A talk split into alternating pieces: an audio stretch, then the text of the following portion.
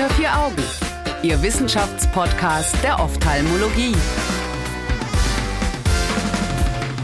Herzlich willkommen zu Unter vier Augen, dem Ophthalmo-Podcast. Mein Name ist Annika Licht. Ich bin Medizinstudierende im praktischen Jahr und es ist schön, dass Sie wieder dabei sind. Auch wieder dabei ist Herr Professor Steffen. Hallo. Hallo, Frau Licht. Die Idiopathic Intracranial Hypertension Treatment Trial, kurz LIIHT-Studie von 2017, mit der wir uns heute beschäftigen, untersucht den Effekt von Acetazolamid auf die idiopathische intrakraniale Hypertension. Herr Professor Steffen, ist das nicht eigentlich ein Diuretikum, das man zur Behandlung der Höhenkrankheit einsetzt? Ja, das ist richtig. Es wird in der Augenheilkunde auch beim Glaukomanfall eingesetzt, wenn es darum geht, die Carboanhydrase zu hemmen. Mhm. Und man vermutet, dass die Hemmung der Carboanhydrase im Gehirn die Liquorproduktion reduziert, was man bei Patienten mit einem erhöhten Hirndruck, von dem man nicht genau weiß, wo er herkommt, anstrebt. Und so ist man quasi auf das Medikament gekommen, dass man sich gedacht hat, ein super Glaukom-Medikament, warum nicht ein bisschen die Indikation ausweiten? Herr Professor Steffen, wie sah denn die Studie aus? Das ist eine Folgestudie, die Sie da ausgewählt haben. Die ursprüngliche Studie mhm. hatte zum Ziel herauszufinden, ob Acetazolamid zusätzlich zu einer Diät bei Patienten mit idiopathischem Hirndruck hilfreich ist. Hilfreich ist mhm. heißt, ob das Sehvermögen verbessert werden kann, genauer gesagt, ob es im Gesichtsfeld eine Besserung gibt. Ja. Und man hat für diese Studie insgesamt 165 Patienten randomisiert. Mhm. Nach Diagnosestellung haben die alle ihren Lebenswandel etwas umstellen müssen. Das heißt, sie wurden auf Diät gesetzt und die einen haben zusätzlich mhm. Acetazolamid bekommen und die anderen ein Placebo. Insgesamt als Tropfen oder oral? Oral. Oral. In Form von Tabletten. Mhm. Und es war so, dass in der ersten Woche viermal 250 Milligramm Diamox pro Tag verabreicht wurde und dann mhm. jede weitere Woche eine zusätzliche Tablette bis insgesamt vier Milligramm Diamox eingenommen wurden. Das ist also sehr, sehr viel. Und das ist zum Beispiel ja. sehr viel mehr, als wir es von der Behandlung des Glaukomanfalls oder anderen Erkrankungen kennen. Und in der Tat, das hat jetzt mit der Studie nichts zu tun, aber ich erlaube mir die Bemerkung, ist ja. ein häufiger Fehler der Behandlung des idiopathischen intrakraniellen Hirndrucks der, dass man das Diamox, wenn man es denn verabreicht, zu niedrig dosiert. Okay. Ich meine, das ist ja auch eine Hammerdosis. Die hat ja sicherlich auch ja. Nebenwirkungen. Aber darüber können wir ja sonst gleich sprechen. Hier werden ja die Monate 6 bis 12 untersucht. Was war denn in den Monaten 0 bis 6? In den Monaten 0 bis 6 hat man eigentlich mehr Patienten gehabt als in den Monaten 6 bis 12, nämlich insgesamt 165. Okay. Wie in der Verum-Gruppe behandelt wurde, habe ich bereits erwähnt. Und die wichtigsten Parameter, die man untersucht hat, waren das Gesichtsfeld und mhm. das Papillenödem, also die ja. Stauungspapille. Das Papillenödem wurde ja mit dem Friesenschema klassifiziert. Ja. Das ist ja semi-quantitativ und ein bisschen untersucherabhängig und auch von der Bildgebung. Hätte man nicht einfach ein OCT machen können? Hätte man machen können. Eventuell haben nicht alle teilnehmenden Zentren ein OCT gehabt. Das wäre eine Erklärungsmöglichkeit. Ich glaube aber vielmehr, dass man mhm. Diagnose klinisch gestellt hat und ah, okay. dass man die Diagnose klinisch gestellt hat, natürlich auch mit Lumbalpunktion, aber eine Erhöhung der retinalen Nervenfaserschicht alleine im OCT sagt ja noch nichts darüber aus, ob tatsächlich eine Stauungspapille vorliegt oder nicht. Und die mhm. Verwendung der klinischen Einteilung nach Friseen, die schon, ich glaube, 50 Jahre alt ist oder fast 50 Jahre alt ist, die ist ja. in der Neuroophthalmologie eigentlich noch sehr gebräuchlich. Also Grad 1 ist eine leichte Hyperämie der Papille mit einem C-förmigen peripapillären Halo. Grad 2 ist der. Halo, mhm. geht ja ganz um die Papille herum. Ab Grad 3 hat man eine Abschattung kleiner Gefäße. Grad 4 wäre eine Abschattung von Hauptgefäßen.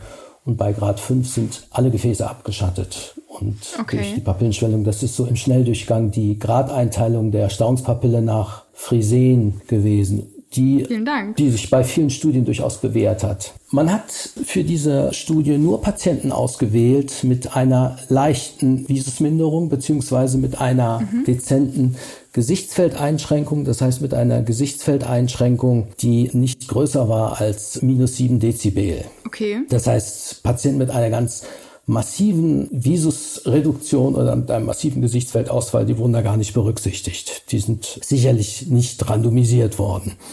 Und dann hat man geguckt, was denn mit dem Gesichtsfeld und mit dem Papillenödem passiert und hat festgestellt, dass nach sechs Monaten bei den Patienten, die Acetazolamid bekommen haben, das Gesichtsfeld sich ein bisschen mehr erholt hat als bei den Patienten, die nur auf Diät waren und ein Placebo bekommen haben.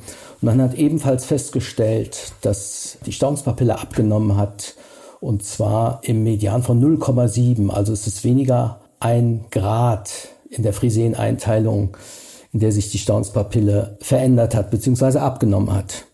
Und jetzt wollte man wissen, ob der positive Effekt des Acetazolamids jetzt nicht nur sechs Monate, sondern auch noch darüber hinaus anhält und hat deshalb mm. die Studie verlängert. Okay. Und man ist folgendermaßen vorgegangen, die Patienten, die vorher schon Acetazolamid erhalten haben, die haben weiterhin Acetazolamid bekommen mm. oder aber sie haben keine Behandlung bekommen, beziehungsweise nur ein Placebo. Wovon hat man das abhängig gemacht? Wenn die residuale Stauungspapille kleiner war als Grad 1 und die Patienten weder Kopfschmerzen noch Tinnitus hatten und wenn diese Patienten eine Verbesserung im Gesichtsfeld aufgewiesen haben in diesen ersten sechs Monaten, dann hat man ja. kein Acetazolamid gegeben, sondern ein Placebo.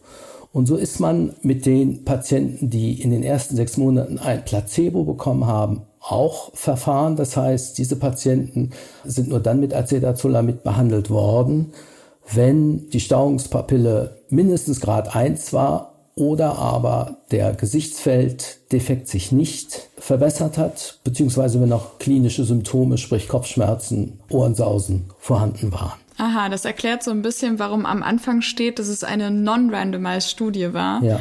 Aber mich hat das sehr verwirrt, weil es ja schon randomisiert war. Das Studiendesign ist ein bisschen kompliziert, aber der Gedanke ist ja schon gut.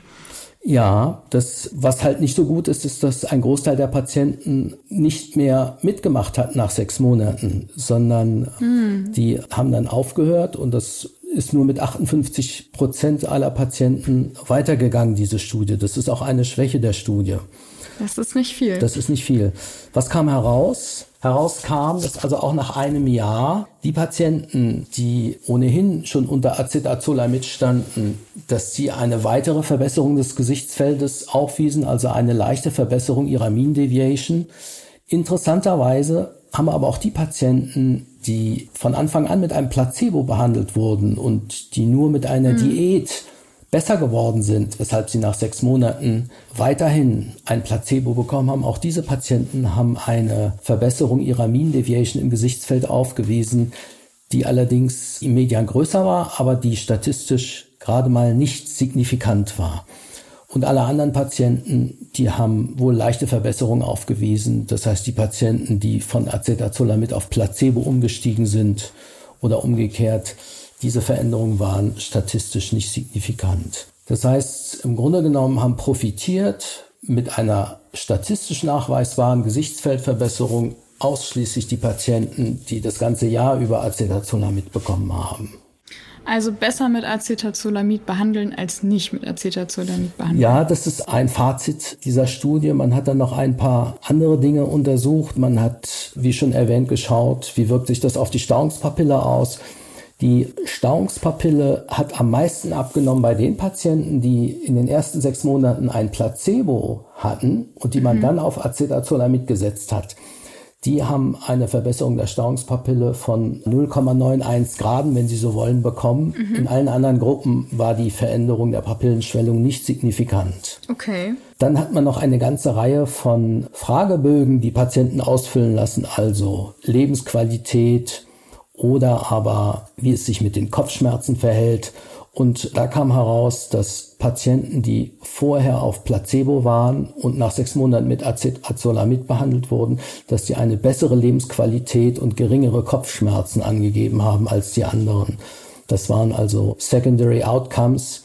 Und auch noch erwähnenswert, dass ein statistisch signifikanter Gewichtsverlust bei den Patienten nachweisbar war, die erst auf Placebo und dann auf Acetazolamid waren. Ach, das ist ja aber auch ein wichtiger Punkt, weil die meisten Patientinnen, also Patienten waren ja hier auch weiblich und übergewichtig. Das ist ja auch ganz typisch für das Erkrankungsbild. Heißt das, dass ein geringeres Gewicht am Ende auch besser war für die Entwicklung des Visus oder kann man das nicht so direkt schlussfolgern? Also die Tatsache, dass die Patienten, die ausschließlich ein Placebo bekommen haben die ganze Zeit und denen man nach sechs Monaten kein Acetazolamid gegeben haben, weil sie sich so verbessert haben, diese Patienten haben sich weiter verbessert. Das sind Patienten, die ausschließlich mit Gewichtsreduktion, wenn sie so wollen, behandelt wurden. Ja. Also die Gewichtsreduktion ist ein ganz entscheidender Faktor und vielleicht ist er sogar noch entscheidender als die Gabe von Medikamenten. Der Nachteil der Gewichtsreduktion ist, die stellt sich natürlich nicht gleich ein, sondern mhm. das ist etwas mittelfristiges. Medikamente sind gleich wirksam. Es gibt ja auch ein Alternativmedikament zu dem Acetazolamid, das ist das Topiramat. Das mhm. kennt man aus der Epilepsiebehandlung, was auch die Liquorproduktion einschränkt und als Nebenwirkung auch einen appetitbremsenden Effekt hat. Das ist ja aber schön, dann können wir die Patienten dahingehend weiter ermutigen.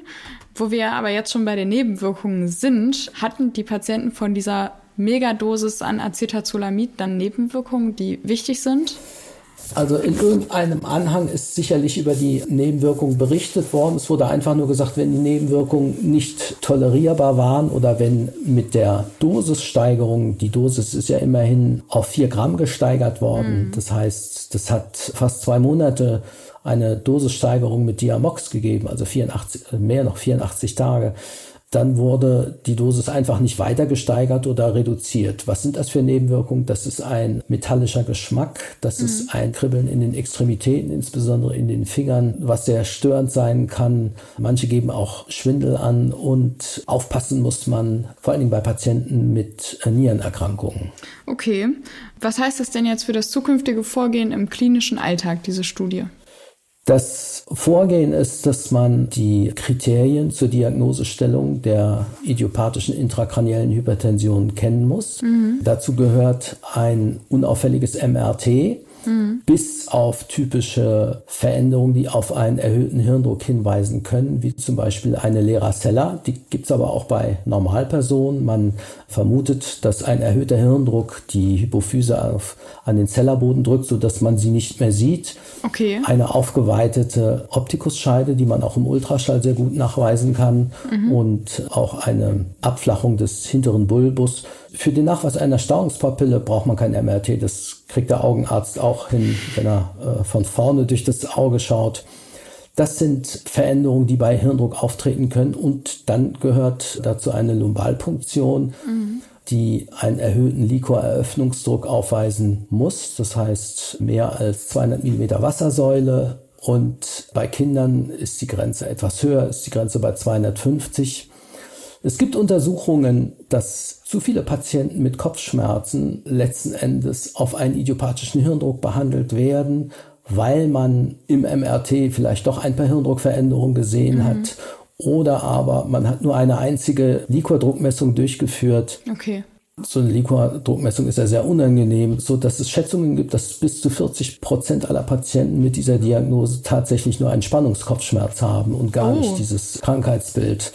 Das ist aber nicht Gegenstand dieser Studie gewesen. Das ist nur eine klinische Randbemerkung von mir jetzt. So weiter, im Weiteren interessant quasi. Ja. Okay, als Abschlussfrage, was mache ich denn nach einem Jahr? Mache ich dann eine weitere Kontrolle? Behandle ich die Patienten weiter oder haben die dazu irgendwas gesagt in der Studie noch? Der wichtigste Parameter ist die Gesichtsfeldkontrolle. Ja. Die Gesichtsfeldkontrolle ist im Verlauf wichtiger als das subjektive Wohlbefinden des Patienten. Das ist natürlich auch sehr wichtig, aber man kann jetzt nicht sagen, wenn ein Patient keine Kopfschmerzen mehr hat, dass mhm. der Hirndruck sich normalisiert hat. Eine weitere Schwäche dieser Studie ist neben der Tatsache, dass nur noch 58 Prozent weitergemacht haben, im Vergleich zu Beginn der Studie ist, dass natürlich nur Patienten eingeschlossen wurden mit einer leichten Visusbeeinträchtigung, das heißt mit leichten Gesichtsfeldveränderungen. Hm. Das schwächt diese Studie so ein bisschen ab. Also die Patienten, bei denen die Papillenschwellung ausgeprägter ist, bei denen der Visus anfängt sich zu verschlechtern, die Gesichtsfeldbeeinträchtigungen haben, da bei diesen Patienten muss man eventuell auch noch auf andere Dinge zurückgreifen. Okay, vielen Dank. Ich hoffe, ich habe mir zumindest einen Teil davon gemerkt, aber es ist auf jeden Fall ein interessantes Erkrankungsbild und ich bin mal gespannt, was da noch passiert. Danke, dass Sie wieder dabei waren, Herr Professor Steffen. Gerne. Danke auch, liebe Zuhörer, dass Sie dabei waren. Alle Studien finden Sie wie immer auf unserer Homepage unter vieraugen.org. Und danke auch an Genzyte Biologics dafür, dass sie diesen Themenmonat ermöglichen. Wir freuen uns, wenn Sie auch nächste Woche wieder einschalten. Für die nächste und schon letzte Folge in diesem Thema haben wir, ganz nach dem Motto, das Beste kommt zum Schluss, eine besonders spannende Studie rausgesucht. Wir sprechen über Gentherapie bei der Leberschen Optikusneuropathie. Bis dahin, eine gute Zeit. Tschüss. Tschüss. Unter vier Augen eine Produktion der CareCom GmbH unter der Leitung von Prof. Dr. Alireza Mirshahi und Tobias Kesting.